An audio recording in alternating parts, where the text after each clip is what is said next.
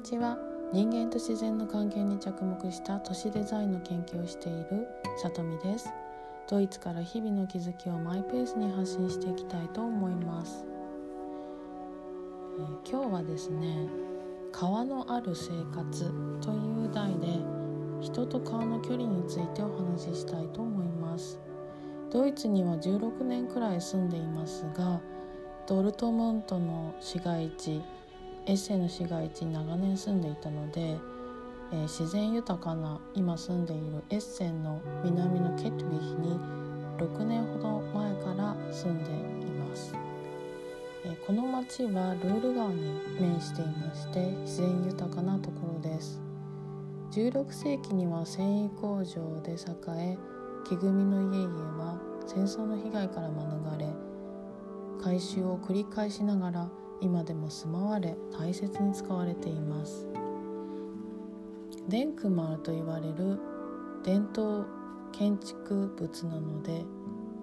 ファサードのデザインを保存しながら改装され住まわれています。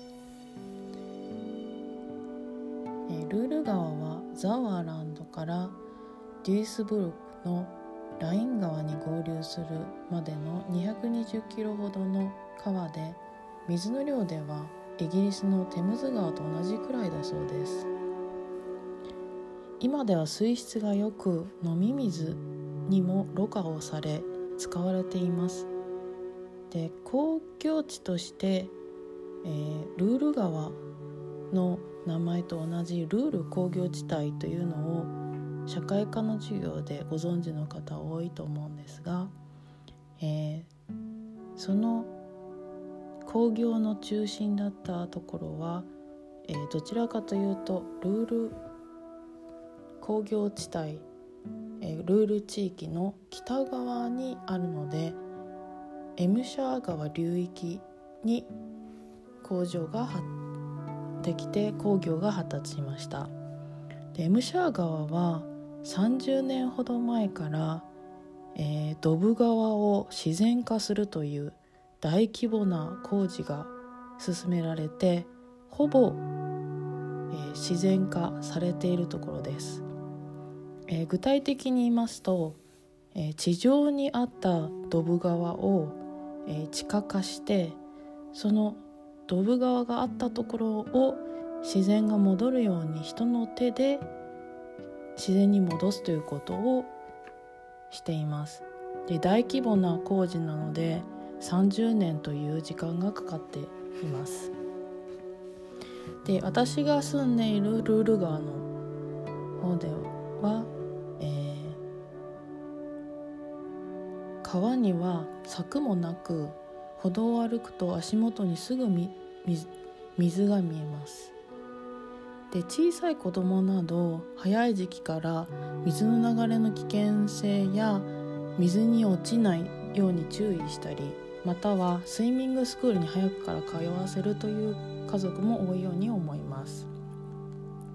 川の片側は鳥類保護地一帯となっていて開発されることはなく四季一日の流れを光の色の変化とともに表情を変える川の景色を見る見えることはとてもありがたいことです。鳥類保護地域には人間が足を踏み入れることがないため春先になるとさまざまな鳥が卵を産みヒナを育てます、えー、ルール川では水上スポーツも盛んに行われカヌーを漕ぐ人やサップをやる人釣りをする人夏には泳ぐ人もいて川に親しむ人たちが多いです。またバイセフロットフロッテという白い船と言われる遊覧船も運航していてちょっとした観光気分を味わうこともできます。去年の夏は一度洪水がありましたが川の中州や川の両側の地帯は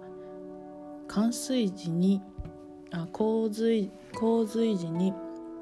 冠水予定地としてされているので